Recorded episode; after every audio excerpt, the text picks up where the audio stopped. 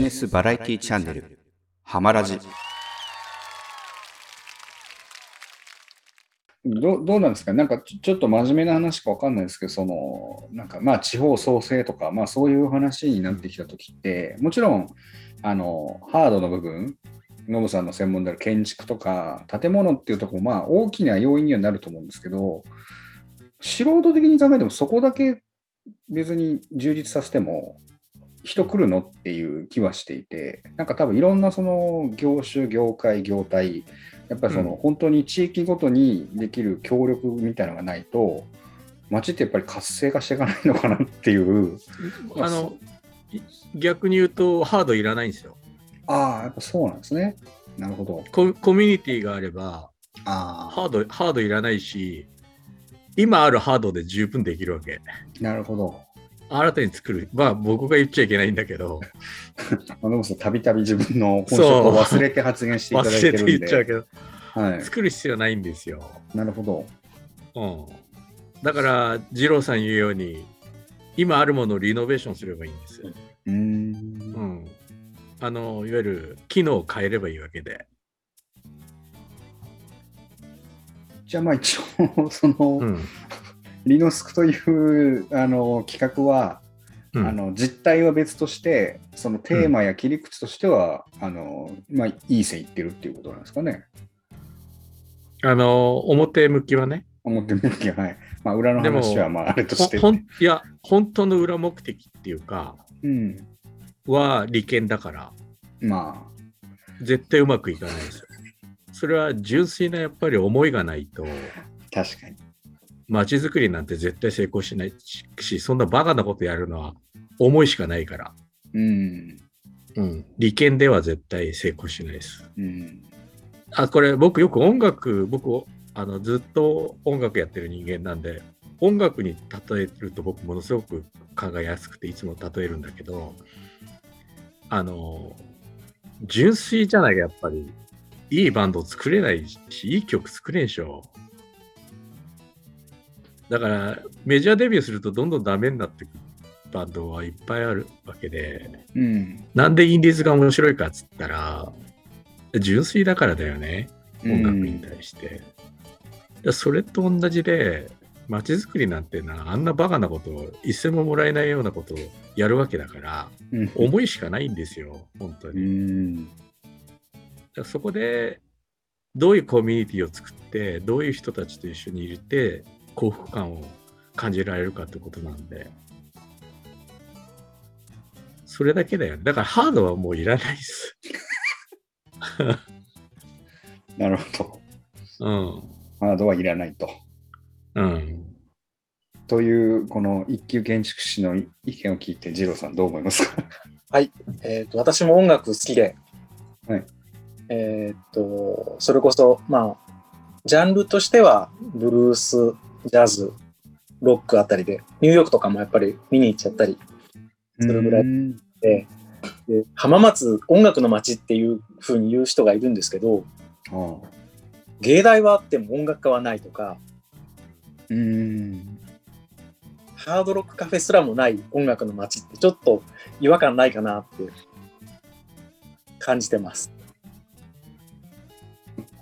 だってジャズ喫茶ないもんね。それはノブさんなんかその話ずっとしてましたよ。なんかね。うん。でもジャズ喫茶ないのはおかしいって話をずっとしてる。うん。音楽の街じゃないっつって。うん。まあ、やっぱメーカー的な意味合いで。あの、楽器を作る街なんだよね。音楽の街じゃなくて。厳密に言うとね、音楽の街っていうか楽器を作る街っていう。ブルーカラーの街だから。うん。うんそうか、そうか。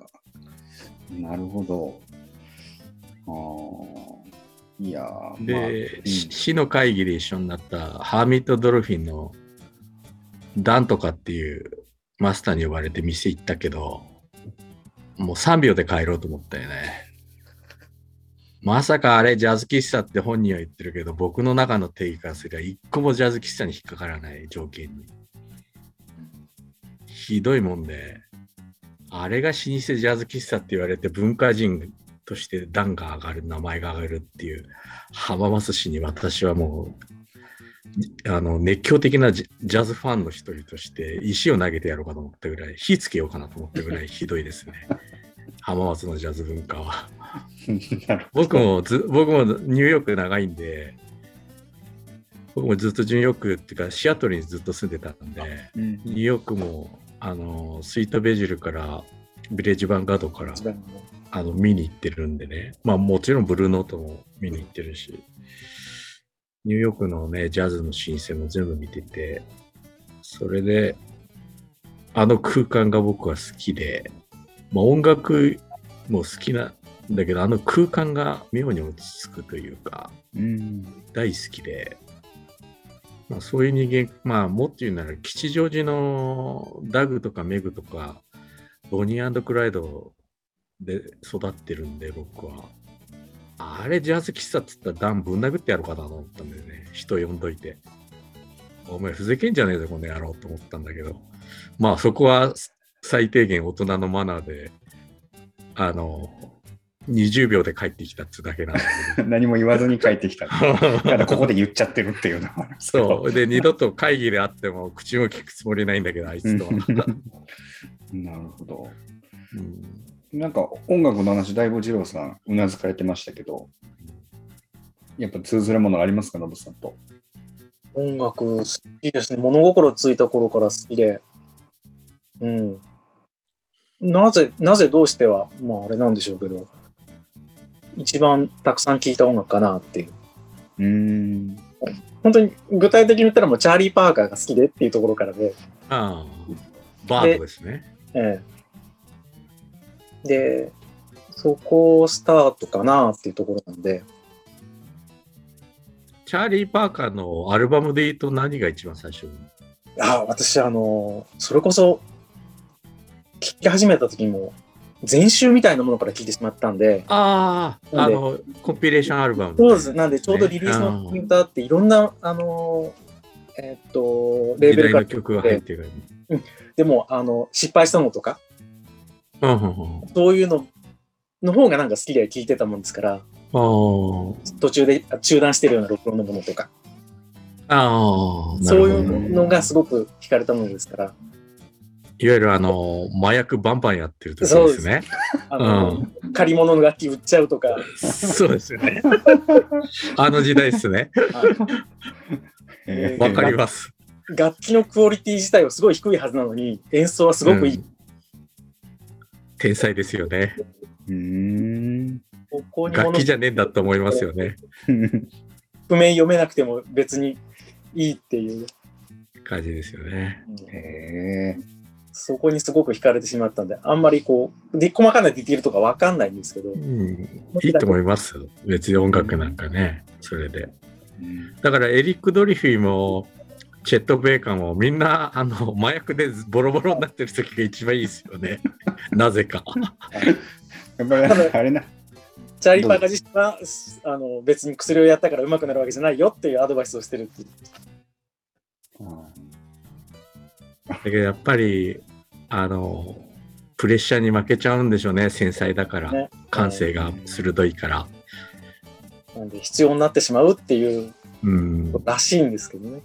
うんすいません。話がちょっと横いやい行ってしまやあいやいやいや、全然。全然、こんなもんです、いつも。そうなんですよ。前回のゲストも多分半分以上北海道の話してた気がしますから、北海道の話ずーっとずーっと北海道の話してましたそう、からね。喫茶店、喫茶店で起業したいっていう若者だったのに、若者だったら、本題は多分10分ぐらいしか話してないみたいな。10分そう、ほとんど北海道の話だまあ、あれはあの彼が結構仕上がってたんでね、なんか僕らからうちょろちょろっと言うだけでよかったんで、まあそんなにっていう、むしろなんか引き出し開けるたびになんかパーソナリティとね、あの話があっちゃったんで、そっち盛り上がっちゃったんで、全然あの気にせずに、さっき最初最初にも言った通り、あの飲み会に来てもらってる感じでやればいいそうです。全然大丈夫です。はい。なるほど。はいそうか。なんで、とあと本当にいろいろ質問がいろいろ思い浮かんでしまって、ああ、うどうぞ。いつもなんか僕らから勝手に振ってるんで、逆に、もしあのお答えできることがあれば、ああ、全然、何これはでも答えま NG, す。NG ないですよ。過去のない彼女遍歴とかまで話しますから。えーっと、誰が聞くんだ？新川企画者さんというか、この番組といいますか、どういったあの視聴者を増やしたいとか、どういった層に訴えたいとかっていうのがあるのかな？あのーほ本当の話しちゃうと、あの、天竜の企画会議を僕がワークショップずっとやってて、はい。実はその受け皿のためにこのラジオを作ったんですよ。はい。どういうことかっていうと、天竜の企画会議のワークショップの中では、お一人お一人のアイデアを僕が受け止めて膨らますことができないんですね。はい。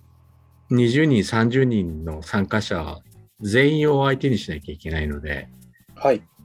そうするとどうしても薄まっちゃうんですよ、お一人お一人が。はい。で、結局、天竜企画会議出てくれてても、お一人お一人の思いを僕が受け止められないんで、その受け止める場所が欲しいって山ちゃんにお願いして、このラジオ番組作ってもらったんです。はい。それで、やりたいっていう思いを持ってる人をゲストという名で呼んで、僕の方で、あの、ワークショップの中では対応できなかったことを丁寧にここで聞いて、はい。あの、やっていこうっていう受け皿が、なものがあったんで、はい。もともと外向けのものじゃないんで、外向けにどうこうしたいっていうのは実はないです、何にも。はい。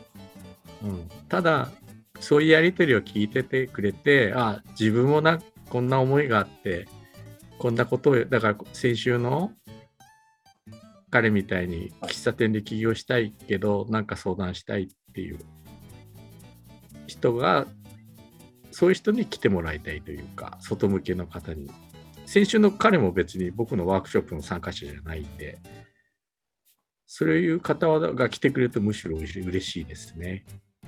うんはい。うん。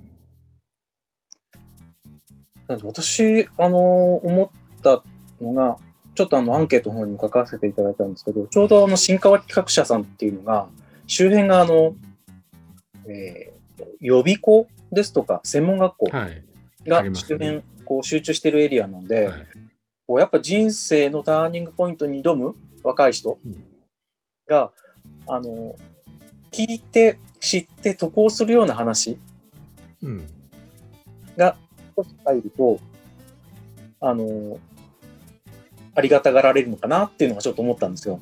うん。で、自分が10代だったら、あの、前回までの配信のような内容っていうのは聞きたかったな、その頃知りたかったな、ってことだったんで、あの、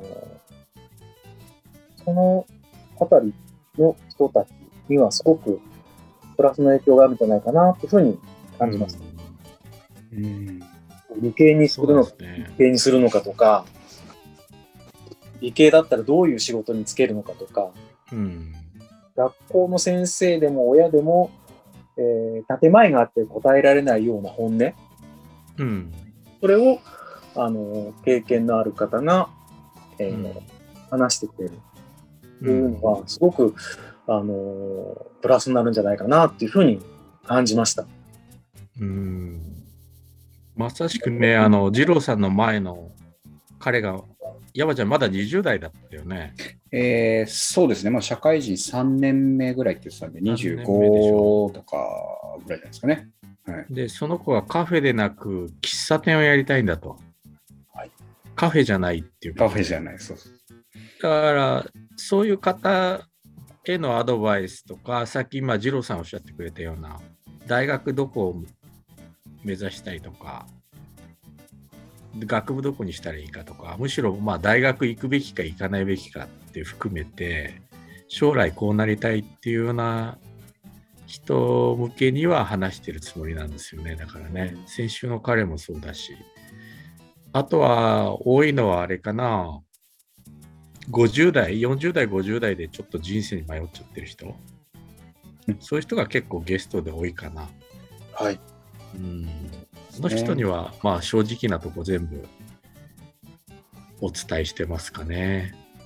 はい。いや、あの、具体的に言うと、お金は儲けた方がいいよとか、はいそういう話もちゃんとしてますね。はい。うん。確かに。お金を手にすれば見えてくる景色が違うよって話もさせてもらってたりとか。はい。うん。あんまり綺麗事はい、あ綺麗事をそもそも言えないんで、はい。計画的に無理なんで、血生臭い話ばっかりしてるっていう感じですけど。結構本当の話をしてますそうね。ですね。まあでも、やっぱり世の中最近、なんかそういう話がね、なかなかしづらいところもあるんで、ここまでまあぶっちゃけて話してくれるっていうのはありがたいのかなっていうところはもちろんあると思うんですけど、でもあれですね、それこそ、二郎さん、やっぱりなんかその、結構、あの、浜松の今後とか将来とかの話をされてます、アンケートで書かれてましたけど、はい。ちょっと長い目で見られてるなっていうか、その今のその学生とかの話って結構やっぱ将来のこの人材というか、将来浜松をどうこうしていくっていう人たちに対して発信していくといいんじゃないかっていうことを僕がおっしゃってる風に聞こえたんですよね。はい。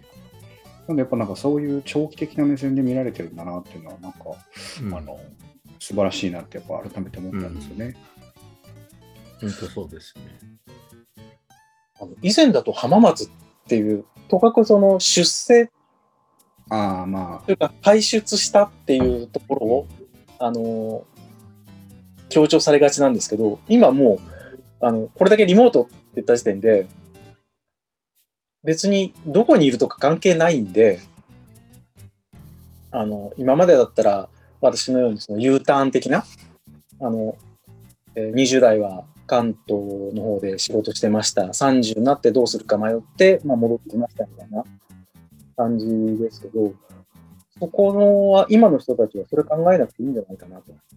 うん。どちらでも、うどこでもっていうことができるんで、であれば浜松の良さ、もう一遍ちょっとぐるっと見回してもらうと、いろんな感覚持った人が集まるんじゃないかなっていうですよね。のを感じました。あ、うん。このコロナを経たことによって浜松にプラスになること多いんじゃないかなっていう。相当ありますよね。はい。そうですね、確かに。だから、山ちゃんが横浜生まれ育ちの、の、まあ、東京で仕事をして、I ターンできたんで、もうまさになんですけど、まあ、今言っていただいた通り、なんかそのコロナのあのが一番その考えるきっかけになりましたけど、まあ、正直今、都心で働く意味って ほぼないやんっていう確信もやっぱりコロナで得たし、あの社会的にももうそれでいいんだってみんなが分かったので、まあ、そういう意味でなんかもうとっととタイミング見つけて移住してきちゃったっていう感じなんですよね。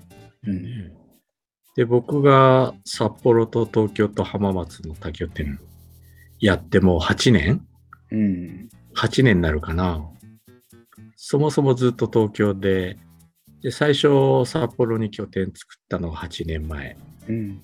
その1年後に浜松知って、浜松だから浜松が7年？うん。で、今3カ所で、夏は北海道、冬は浜松、で、仕事のある時東京っていう。でも、東京には帰れない？浜松知っちゃったら。こんないいとこないから。住みやすいうん。だってあったかいし、かといって、だってちょっと車で30分走れば天竜稲佐はい。で、海は5分走れば海があって。はい。で、浜松市内は83万人を抱える政令指定都市っていう都市的な生活もできる。はい。これ、日本で探したら、い他にもう一箇所しかない。静岡市しかないんです、あと。は静岡県に2つ揃ってるんですね、そういう場所が。うん。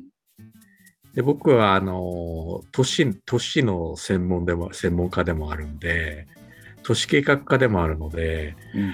あの街を分析する能力に関しては 多分日本でも指折りだと思うので その人間が一押しなわけですよ。うん。だから東京の連中には一切教えてないです、ここ。ここの良さ。教えたくないですね。だって絶対知ったら来ますよ。大量に。うん。あの、僕、世界一の街だと思ってますから、静岡が。こんないいとこないです。僕、あの、あ、ちょっと話すると、僕、ベルリンで育ったんですよ。うん。はい。ベルリンが一番長いんです。キャリアの中で。はい。でヨーロッパもわかるし、で、シアトルに留学してましたから、アメリカもあのシアトルあたりはわかるわけですよ。はい。あのバンクカナダのバンクーバーとか、はいえーソルトレイクシティとか、あの辺は大体わかるんですね、文化的に。はいそういう人間が、世界を見てきた人間が一番いいって言ってるわけですよ、静岡が。うん、それを分かってないのは、川勝知事と鈴木康友が一番分かってない。話がちゃんと回収されました。分かった上でちゃんとプロモーションしなさいっていうところですよね。そう確かに。なるほど。ただ僕の、うん僕としてはあんまり知られたくないんですよ。いっぱい来ちゃうから。僕もわかります。あの、悪い、悪い、悪知恵ではないんですけど、やっぱなんかね、うんあの、僕らだけで言えるそうプライベートビーチみたいな、そうそうそうそう。教えたくないです、こんないいとこ。そこはみたいなね、確かに。うんそうそうそうそう。それは確かにありますけど。だから札幌の家は僕、東京の友達招待しても、あの、浜松の家には絶対招待しないんですよ。教えたくないから。なるほど、なるほど。確かに。まあでも、確かに僕もそのい移住する時の理由として、あの、やっぱある程度人がいないっていうこともある種魅力っていうか、うん。そうだからわざわざ混み合ってる街から飛び出したいって言ってるのに、わさわさしたところっていうのはやっぱり行きたくないんで、あの、もともと僕も移住するときはもうそれこそ天竜以北の山奥にこもって仙人生活をしたいっていうことをもう公言して相談してたんですけど、ただなんか山下さんも30そこそこで隠居生活は早いですよって、あの、まあ、天天竜の女神に、ね。天竜の女神にうん言われたんだよね。うんうんそうそうそう、S さんにね、言われてしまったんで、じゃあ、まあ、ちょっとだけ街ぶらしようかななんつったら、やっぱノブさんと面白い方に出会ったんで、まあ、それはあの非常に良かったんですけど、でも最近またやっぱり山にこもりたい病が出てきたんでうんわかる。。それは